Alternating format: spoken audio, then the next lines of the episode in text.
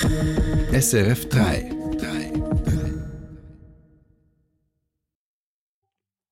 Neuer Alltag in der Schweiz. Nach zwei Jahren Krieg in der Ukraine können sich viele Geflüchtete eine Rückkehr kaum mehr vorstellen.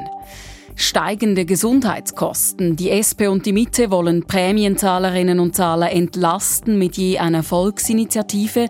Ihre Ideen sind jedoch unterschiedlich. Und Hoffnungsträger oder Terrorist? Der Palästinenser Marwan Barouthi ist seit Jahren Israels berühmtester Häftling. Im Westen wird er aber als möglicher Präsident eines Palästinenserstaates gehandelt. Info 3 heute mit Rebecca Williger. Vor zwei Jahren begann der russische Angriffskrieg gegen die Ukraine. Zu diesem Jahrestag hat sich Bundespräsidentin Viola Amherd ans ukrainische Volk gewandt, Lukas Lüthi. Amherd sagte in einer Videobotschaft, die Ukraine leide seit zwei Jahren unter dem Horror des Krieges. For two years now you have been suffering the horrors of a full-scale war. Switzerland pays tribute to the enormous sacrifices you have been making every day. Be assured of our ongoing support and solidarity. Die Schweiz würdige die Opfer, die jeden Tag gebracht würden und sichere der Ukraine ihre anhaltende Unterstützung und Solidarität zu, sagte Amherd in einer Videobotschaft, die auf dem Kurznachrichtendienst X veröffentlicht wurde. Sie beendete das kurze Video mit den Worten Lang lebe die Demokratie. Derweil haben sich am Nachmittag in Bern tausende Menschen zu einer Solidaritätskundgebung für die Ukraine versammelt, wie die Nachrichtenagentur Keystone STA berichtet. Die Teilnehmerinnen und Teilnehmer fordern, dass die Ukraine im humanitären Bereich und beim Wiederaufbau unterstützt wird. Zur Kundgebung aufgerufen hatte der ukrainische Verein Schweiz. Und auch in Zürich sind Demonstrierende auf die Straßen gegangen, um gegen den Ukraine-Krieg zu protestieren. Laut Keystone STA waren es etwa 300 Personen. Rund 65.000 ukrainische Flüchtlinge leben aktuell in unserem Land. Der Schutzstatus S, den sie haben, der zielt eigentlich darauf ab, dass diese Menschen in ihr Herkunftsland zurückkehren, wenn sich die Lage dort nachhaltig stabilisiert hat. Aber der Krieg dauert an und viele ukrainische Flüchtlinge sind unterdessen in einem neuen Alltag in der Schweiz angekommen. Eine Rückkehr in die Ukraine ist nur noch schwer vorstellbar. Inlandredaktorin Livia Middendorp hat eine Familie getroffen, die vor zwei Jahren aus der Ukraine in die Schweiz geflüchtet ist. Olena Tihonenko schüttelt den Kopf. Irgendwann zurück in die Ukraine, das könne sie sich nicht vorstellen. Ich kann nicht sehen äh, Zukunft für meine Kinder in der Ukraine jetzt und äh, im ein Jahr, zwei Jahre, fünf Jahre auch. Die studierte Ökonomin ist vor knapp zwei Jahren mit ihren beiden Kindern in die Schweiz gekommen. Sie stammen aus Kiew. Inzwischen lebt die Familie in einer eigenen Wohnung in Kaufdorf im Kanton Bern. Sie seufzt bei der Frage nach der Jobsuche. Das ist ein schwieriges Thema für mich. Ich habe gesucht auf meinen Beruf. Ich hatte Interview, aber äh, ich brauche Erfahrung äh, in der Schweiz. Sie hoffe, dass es irgendwann klappt mit einer Stelle als Buchhalterin beispielsweise. Derzeit arbeitet sie mit einem Pensum von 20 Prozent im Pflegebereich im Stundenlohn.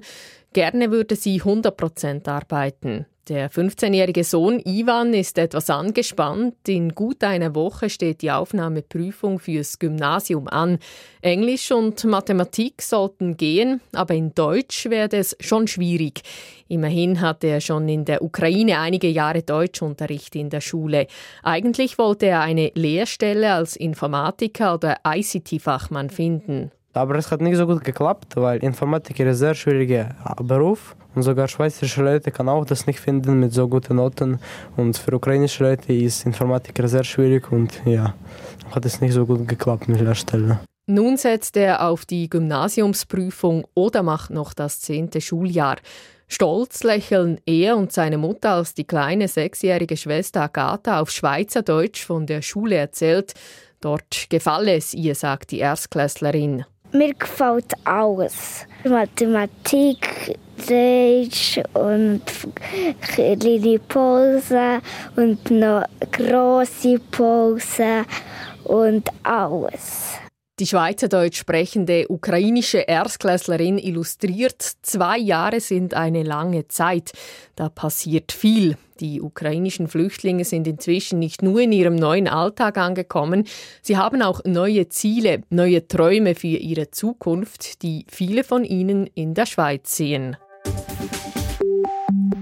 Wir bleiben gleich noch beim Thema Ukraine-Krieg. NATO-Generalsekretär Jens Stoltenberg hat bekräftigt, dass die Ukraine dem westlichen Militärbündnis NATO beitreten werde. Lukas Lütti. Es sei nicht die Frage, ob, sondern wann die Ukraine beitreten werde, so Stoltenberg. Der russische Präsident Wladimir Putin habe den Krieg begonnen, weil er der Ukraine die Tür zur NATO verschließen und das Land davon abbringen wollte, seinen eigenen Weg zu gehen. Doch Putin habe genau das Gegenteil erreicht, sagt Stoltenberg in einer Videobotschaft. Und nun wechseln wir nach Frankreich. Bei Bauernprotesten in Paris ist es zu einem Zwischenfall gekommen. Protestierende Landwirte haben vor einem geplanten Besuch des französischen Präsidenten Emmanuel Macron eine Landwirtschaftsmesse gestürmt. Es kam laut Medienberichten zu Zusammenstößen mit der Polizei. Macron forderte zur Ruhe auf und sagte, die Demonstrierenden hätten das Recht zu protestieren, Gewalt sei aber inakzeptabel. Die Landwirtinnen und Landwirte in Frankreich fordern unter anderem mehr staatliche Unterstützung und weniger Bürokratie. Das US-Militär hat vor einer Umweltkatastrophe im Roten Meer gewarnt. Grund ist ein Raketenangriff der Houthi-Miliz am letzten Sonntag. Die Houthis hatten einen Frachter am südlichen Eingang zum Roten Meer mit Raketen angegriffen und schwer beschädigt. Nach dem Angriff habe sich ein fast 30 Kilometer langer Ölteppich gebildet, so das US-Militär.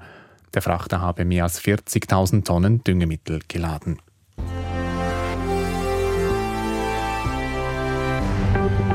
Die SP und die Mitte trafen sich heute zum Parteitag und bei beiden Parteien ging es unter anderem um die steigenden Gesundheitskosten. Sowohl die Mitte als auch die SP wollen mit je einer Volksinitiative das Portemonnaie der Prämienzahlerinnen und Prämienzahler entlasten.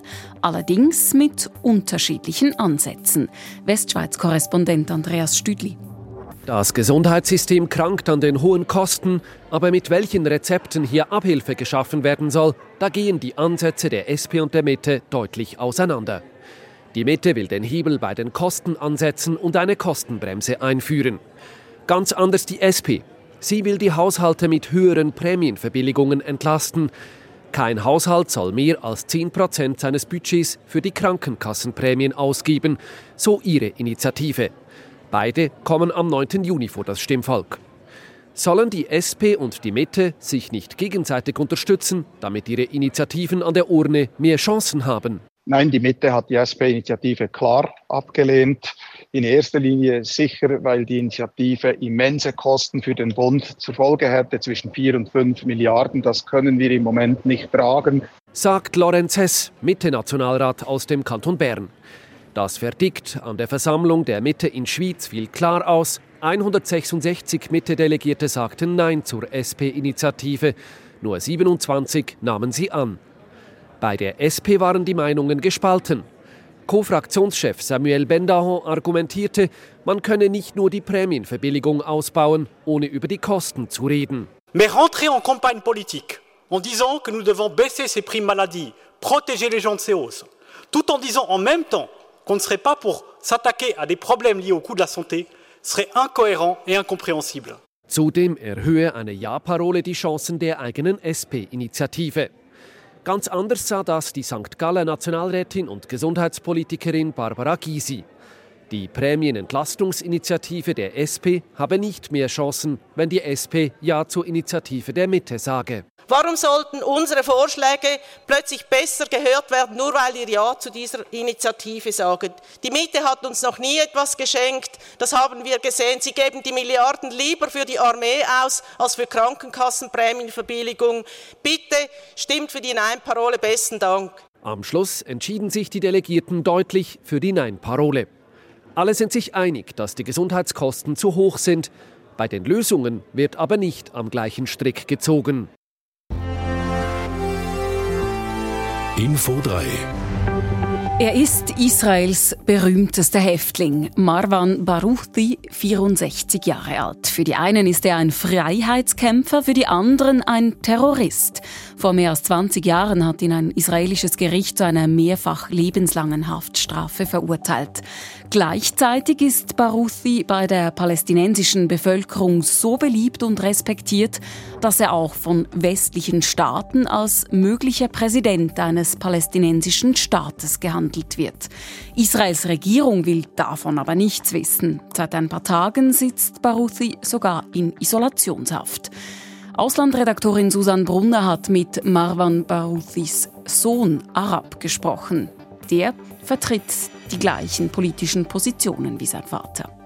Seinen Vater hat Arab Baruthi seit anderthalb Jahren nicht mehr gesehen. Der 33-Jährige ist es zwar von klein auf gewohnt, dass er seinen Vater Marwan nur selten im Gefängnis besuchen darf. Aber seit dem Angriff der Hamas auf Israel am 7. Oktober erlaube die israelische Gefängnisbehörde dem Vater gar keine Besuche mehr. Als ihn sein Anwalt letztmals im Dezember für zehn Minuten besuchen durfte, habe dieser von miserablen Haftbedingungen berichtet. Keine Matratze, kein Wasser, keinen Strom, keine Hygiene, keine Kleidung. Mein Vater ist alleine in einer dunklen Zelle eingesperrt und bekommt so wenig zu essen, dass er 10 Kilo abgenommen hat. Arab Baruthis Vater ist für Israel ein Terrorist, wie einst Yasser Arafat. Dieser war noch Palästinenserpräsident, als Marwan Baruthi 2002 von den Israelis als angeblicher Drahtzieher von Terrorattacken verhaftet und später zu einer fünfmal lebenslänglichen Gefängnisstrafe verurteilt wurde. Baruthi, ein hoher Funktionär in Arafats Fatah-Partei, aber auch ein Kritiker Arafats, stritt die Vorwürfe ab. Sein Vater habe immer für eine Zwei-Staaten-Lösung gekämpft, sagt Arab Baruthi, aber nur für eine, die auch gerecht sei. He thinks that the Palestinian people deserve life er findet, das palästinensische Volk habe ein Recht auf ein Leben in Würde, wie alle anderen Völker auch. Und er hat nie zur Zerstörung Israels oder der Israelis aufgerufen. Wir wollen Gleichberechtigung. Warum werden Zehntausende unserer Kinder, Frauen und unschuldige Männer abgeschlachtet? All das passiere mit der Rückendeckung westlicher Regierungen. Trotzdem will Arab Baruthi nicht hassen, sondern wie sein Vater in diesem hoffnungslosen Konflikt endlich eine Lösung finden. Frieden kann ich mir jetzt zwar nicht vorstellen, aber ich wünsche mir so sehr, dass wir einen Weg finden, einander zu vergeben und gemeinsam voranzukommen, sagt Arab Baruthi. Wir haben drei Möglichkeiten.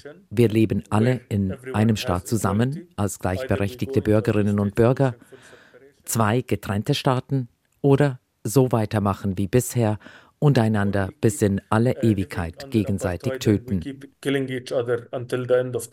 Arab Baruthis Vater ist in der palästinensischen Bevölkerung weitaus beliebter als die Hamas. Aber Israel will von seiner Freilassung nichts wissen und lehnt einen palästinensischen Staat ab. Zum Schluss noch die Wetteraussichten. Morgen wird es im Norden recht sonnig und 10 Grad. Im Süden wird es wechselnd bewölkt und zeitweise regnet es etwas bei 8 Grad. Das war Info 3, heute produziert von Lukas Lütti und Rebecca Filiger.